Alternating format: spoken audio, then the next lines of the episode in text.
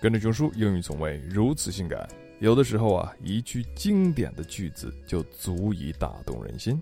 我们一起来看一看这样的句子是否打动了你。Number one, life was like a box of chocolates. You never know what you're gonna get. 生活就像一盒巧克力，结果往往出人意料。这是《阿甘正传》里的名言。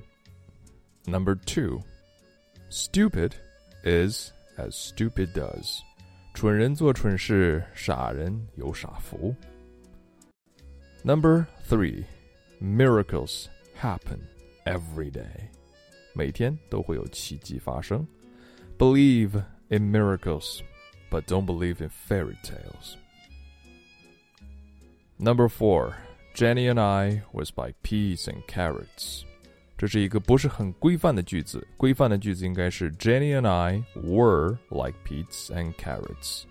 Peas and carrots 形容形影不离。Number five, have you given any thought to your future? 有没有给自己的将来做过打算，或者有什么想法呢？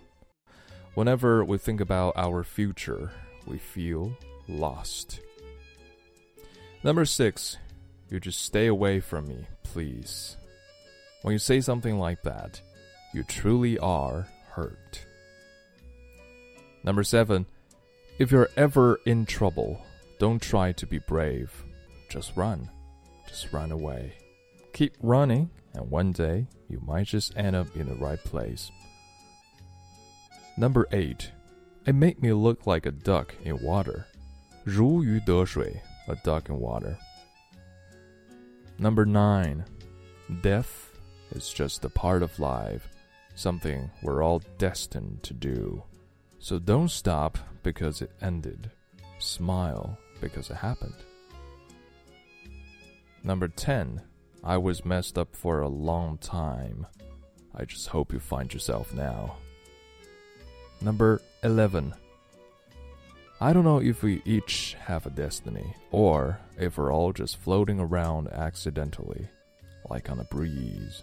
If we all have a destiny, who knows, maybe mine is to teach English. 今日跟读金句 Number one, life was like a box of chocolates. You never know what you're gonna get.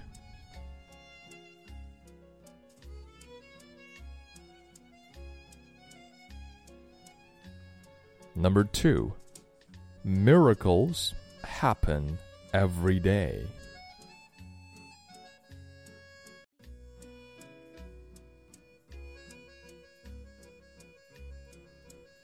Number three, if you are ever in trouble, don't try to be brave.